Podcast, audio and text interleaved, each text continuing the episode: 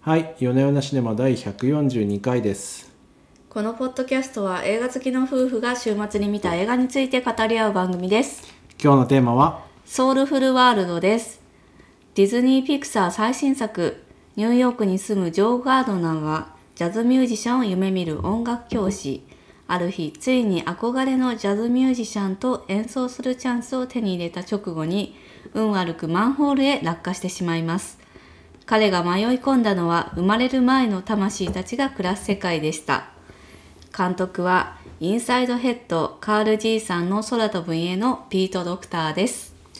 いやー、すごかったですね、これ。これねいやーなんかね想像以上に良かったこの映なん画かディズニープラス入りたいって言われた時私ちょっと面倒くさいなと思ったわけですよもう私も面倒くさかったです うちディズニープラス入ってなくてですねあーこのために入りました、ネットフリックスにも入ってるしまたサそうブスク増やすのかサ思いましたよ思思いましたけどあのーピート・ドクターの最新作がですねディズニープラスで配信されるっていうことで、まんまと入しょうがいないから入りましてて私のアカウントだとうまく入れなくて結局 D, D メニュー D アカウントだからねそうそうわけがわからもうない、ねドコモに切れそうになりな がらなんでは D いアカウントなんだって、ディそズうニーなんでなんで D アカウントなのディズニーでどうしてアカウントを作ってくれないのみたいな感じなんですけとどいうようにディズニープラスに入ることについては不すご満プくリプリでしたものすがごくはいでしたが作品は傑作だと思いました入っねてよかった見てよかった本当に今年のベストに、あの入る作品なんじゃないかなと思いましたそうでね。すねそういですやねなんかちょっと想像を超えてきたの想像そをの超えてきま造したね形とか色彩とかそのアニメーションの技法もそうだし、うん物語を貫くこの哲学的な精神世界そうのそう物語っていうところも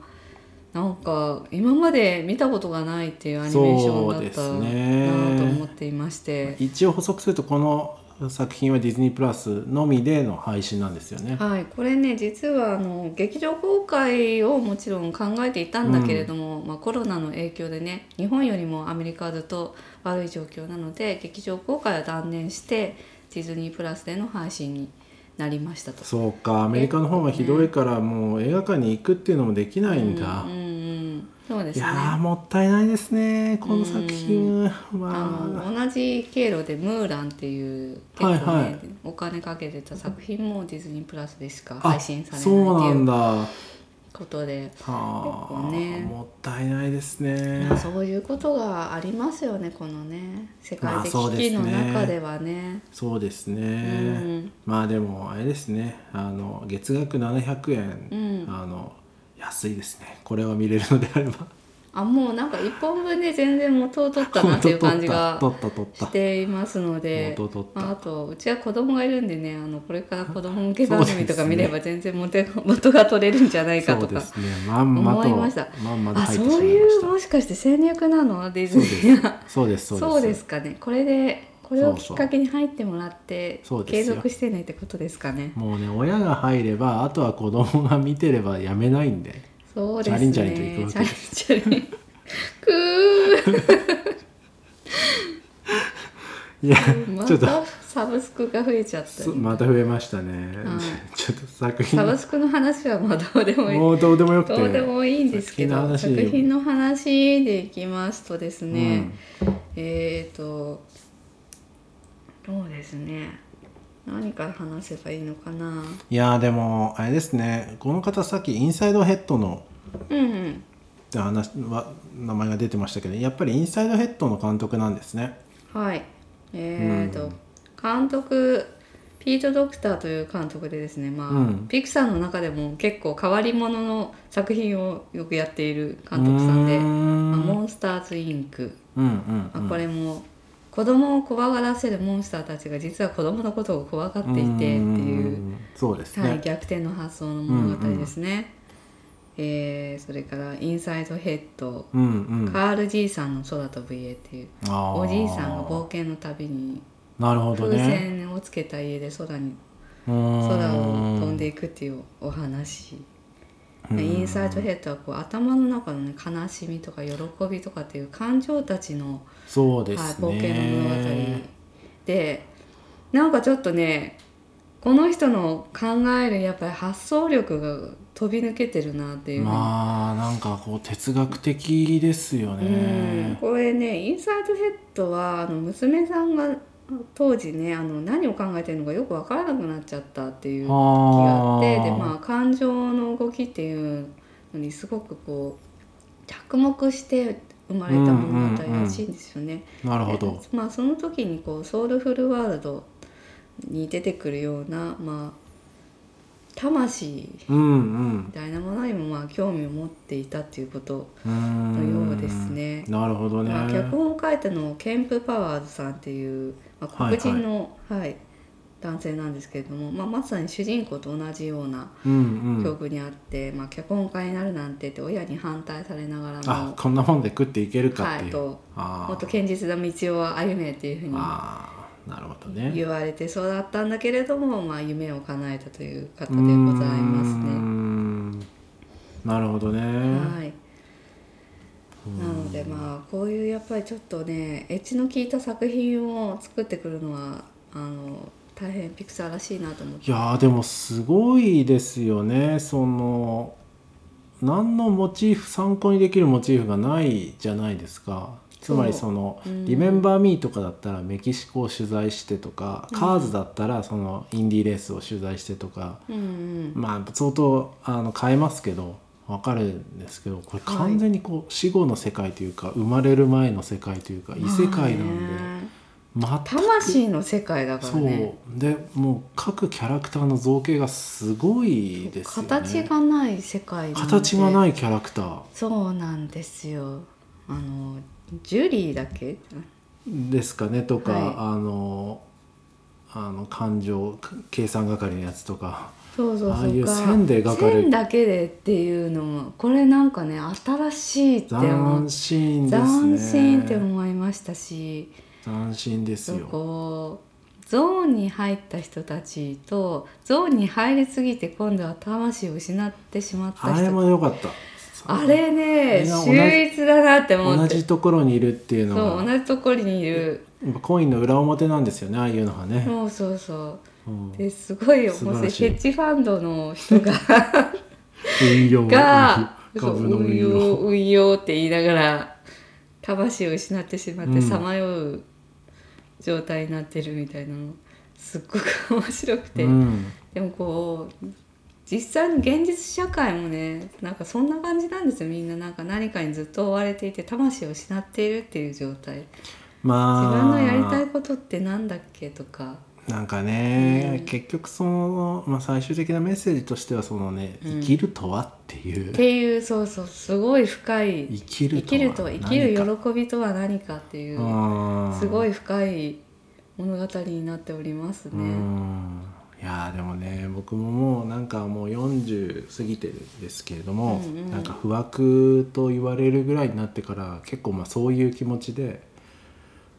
日々のこう一瞬一瞬を大事にするっていうのは何より大事なんじゃないかなと思ってるんでかなり共感しましたね。うん最近私も瞑想を始めまして、あらマインドフルネスとあいうで。もそういう感じですよねこの映画そもうそうそうそう。最終的にはこうん。ですね。まあ今を生きるっていうことですよう、ね。そうそうそそうあのマインドフルネスご存知ない方のためにうあら説明するいと、やいいんじゃないですか説明するとまあ今を生 きるということで。ざっくりだ な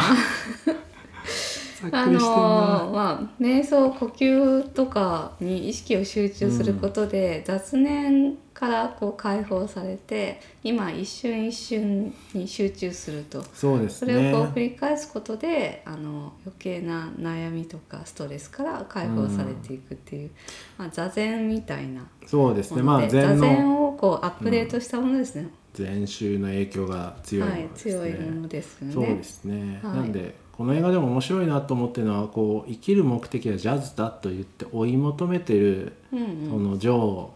ーが見逃しているこの幸せっていうのがうんうん至る所にあるみたいなそう描写がすごくいいですよね。そうなんですよ。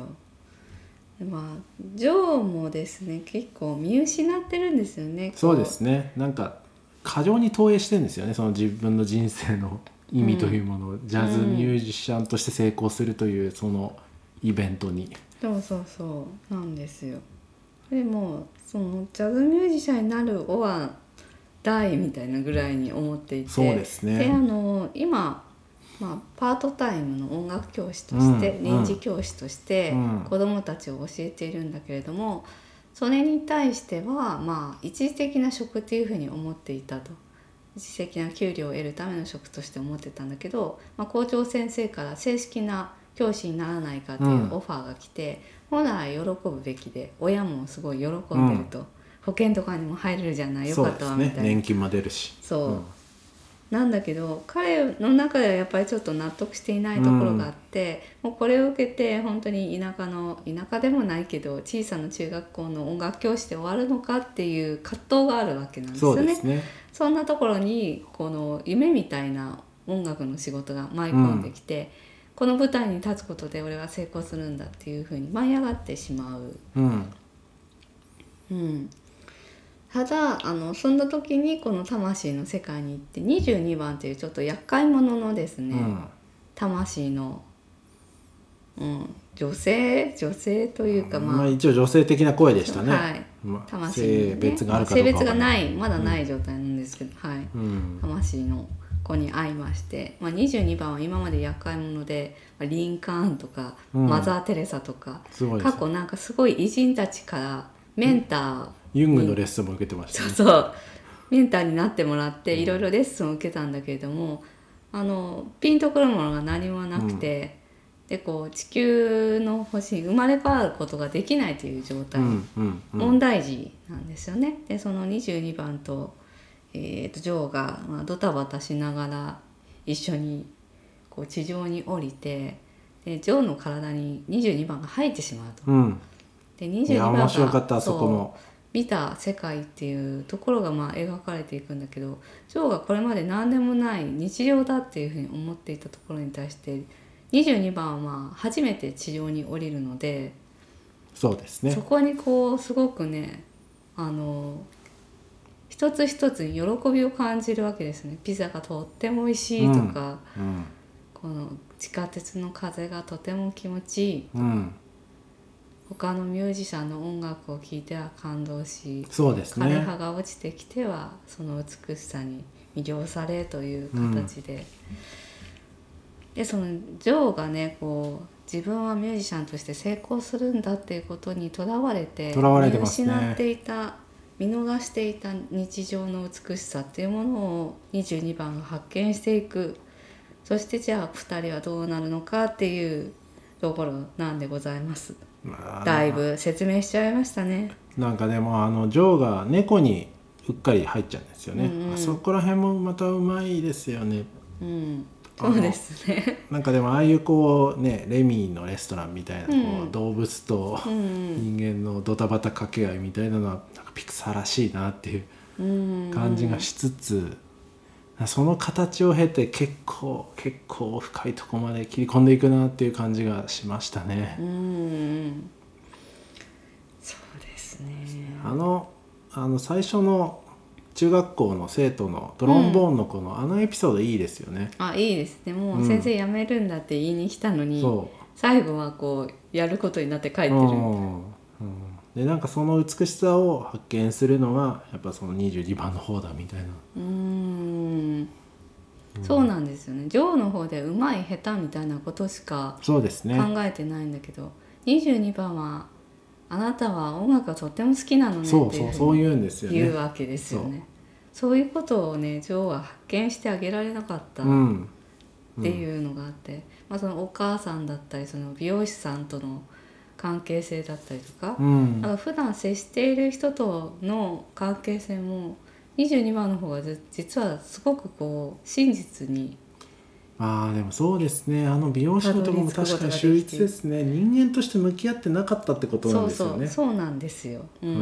んただのジャズの話し相手みたいな一つのパートとしては関係性があったけど一方的に自分の話をしてたってそういうここととななんんでですすよよねね。その相づちを打ってくれるからジャズの話をうんずっとしてたんだけど、実は彼には彼の人生があって彼にもやりたいことが実はあったんだけどっていう、うんそれは今まで聞くっていう傾聴する努力をしてなかったわけですよね。傾聴傾聴ね 傾傾聴力傾聴力そうそういう周りの人との関係性みたいな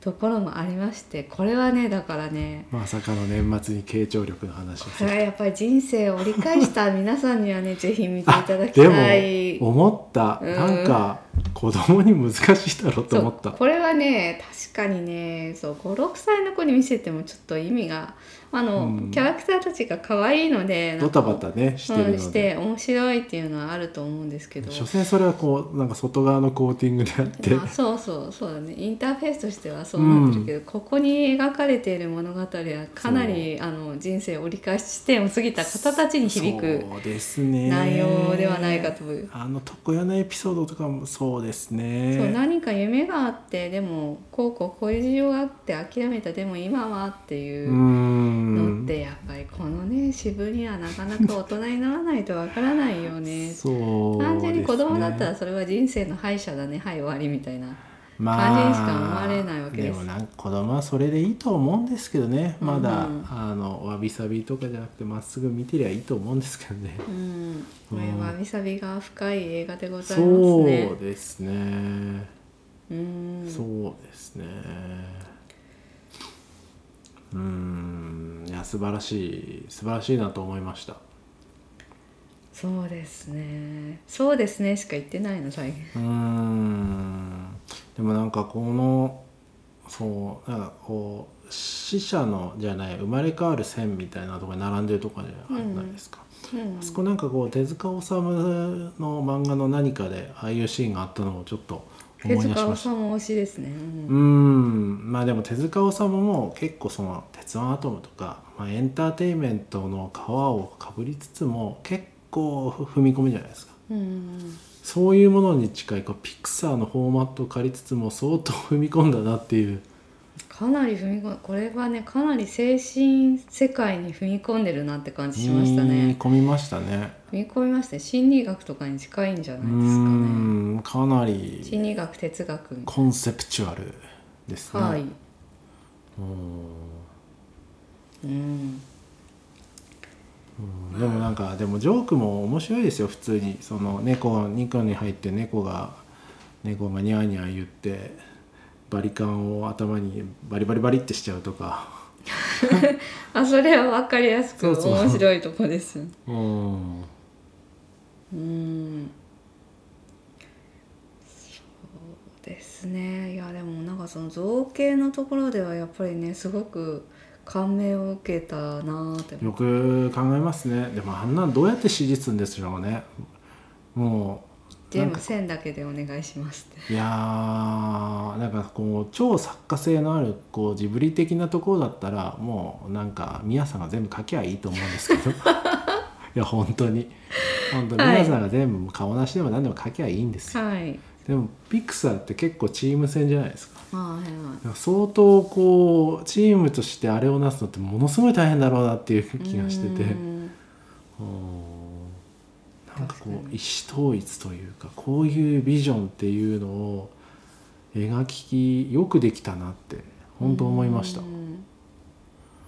うん確かにねこの線なんだけどそう光って光ってそうそうここに起きって出てくるみたいなそういうのうをんでねさお得意の会議をするからさいろんなこ意見が出るわけでしょまあそうそうそうそうあそれであのあのエッジの立った映像になるのは本当にすごいなとうんねうんそうですねこれはすごかったここれはすごかったですれはよすごかったですしなんかこう後世に与える影響がありそうな作そうで品だなすと思いねましたねまあこれって AppleTV とかでもそのうち配信するんですかねどうでしょうねいやー私たちがまんまと入ったようにしばらくはディズニープラスだけなんじゃないでしょそううかなんかねそこかかまっこいいで込み戦略で映画好きじゃないとかいう人にもなんかちょっとあ見てみようかっていう感じで見てもらいたいぐらいのクオリティですねこれは。うんうんはい、まあ来年のアカデミー賞多分ねアニメーション部門でノミネートされると思いますので、うんうんうんうんはい、そちらうもんお楽しみにという感じですねえちなみにあのピート・ドクターはですねジョはいン・ナセターが、ああまあ、セクハ ラではいあの職ピをクサーの追われましお点てですね。 はいはい。でピクサーのその後のチーフクリエイティブ・オフィサーというトップククリエイティブの部門のトップにそうなんピでート・すドクターね。がなっておりますね。あでもそんなこともできる方なんですね。すごいねですね。そうですねだから制作総指揮っていう形でうんもうたくさんの作品に関わってますね。なるほど。いやーいやすごかったです。ちょっとピクサーピクサーのこれまでの中でも群を抜いてエッジの立った作品でそうですねすごいなと思いま した。まあ、かなり大人向けの作品ですけれども、うんあの年末年始の解毒剤としてな何 そ年れ。末年始の下脱のために。まあねあでもね、ちょっと現世から離れて、まあ、デジタルから離れて自分の人生とは何かっていうのを考えるときにですね、まあぜでひもね見ていただきたい一本なんじゃないかとこうコロナだなんだでこう生きづらい世の中ですけどやっぱりこうんう一瞬一瞬をね大事に一するってい瞬う一瞬を大事にそう今を生きるそうそういうこと先のな未来を不安に思ったりそうそうそう過去そのうことを思い悩んだそうりですねするのではなくそうですね過去に生きる未来に生きるって両方ねイメージですねそう22番もねこう過去をね、いろんな人に言われたこととかでね、うん頭の中ぐるぐるしてるんですよね、うんお前はダメだクズだみたいなのとかあなんかあのなんかそう鬱の表現みたいなすごかったですねあすごのかったし、まうあ、んジョー自身もうん過去にこういろんなことを周りからそうこですうね否定されたりとかしてそれに傷ついたり、うんさっきの不安があったりっていうことで揺れてるんだけど、うんそうじゃないぞ今を生きる今に感謝するというというふうにあのマインドフルネスを始めた私には大変意味のある映画でした。よかったですねそれでですね、えーとあーはいちょっと気になったところとしては、はい魂の迷子が顔なしっぽいまあなんかミヤさんの影響がまあ顔まあなしがこうビヨーンって黒くなってこそううですね伸びるみたいな感じでまあでもなんか黒くて大きいものっていうのはああいうなん表か現黒をねでよくある生むんんでしょうねですよね。うんううんん顔がないとかね。ううんん、そうですね変幻自在に大きくなったりするという恐怖がありますね、えーまあ、はい俳優さんの話もちょこっとしますしとますかまあ、声優さんですがジェイミー・フォックスっていう方がジオ・ガードナーを演じておりましてうんあーレイとかねレイ・チャールズのあの映画あそあーあのう方なんですね。ねあとはジャンゴジャンゴつながれざるものとかうーこんう精悍な顔のシュッとした俳優あさそんうなんですね。はい、えーそして22番を演じているのが、まあ、コメディ女優として有名なティナ・フェイさんうーん、ですねあそうなんですね。はいなんか全然存じておあ「まあ、サ存タじ上げデー・ておナイりト・ませんライブ」っていうあのに出ていたりしましてまあ映画だと何に出てるかというとまあ大体コメディ映画なんでそんなにすんごいに有名っていうのがあんまりないかーもなるほど。うーんそうだな俺たちニュースキャスターとか知らないもんねあまずそううですねんそうですね。わからないですね。なんだろう一番有名なの何なんだろうな「サタデーナイトライブ」とうん「サーティーロック」うーん映画だと「ミーンガールズ」「ベイビーママうーんそうですはいそんなところですか、はい声優の話ははい大体言いたいことを言えましたか」うん大体あの今私が言えることはあディズニーあとプラスに登録するの大変だけどその価値はあるという締めにしたいかなとそうですねあとカンヌ国際映画祭の公式セレクションとして選出されておりますということはあで、まあ、クオリティは折り紙付きだよというのをお伝えしておきますはいじゃあ今週はこんなとこにしましょうかそうですねじゃあ今週はディズニープラス入るのが大変っていう副題になりそうですね そうしましょうはい、はいありがとうございましたありがとうございました